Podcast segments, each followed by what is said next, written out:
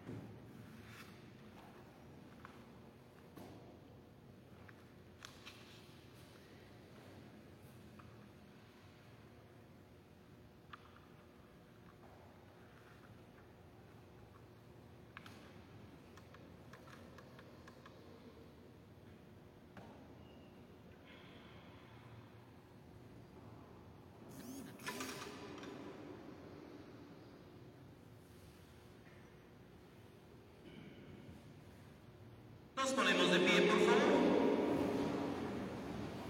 Oremos. Unidos a Cristo por este sacrificio.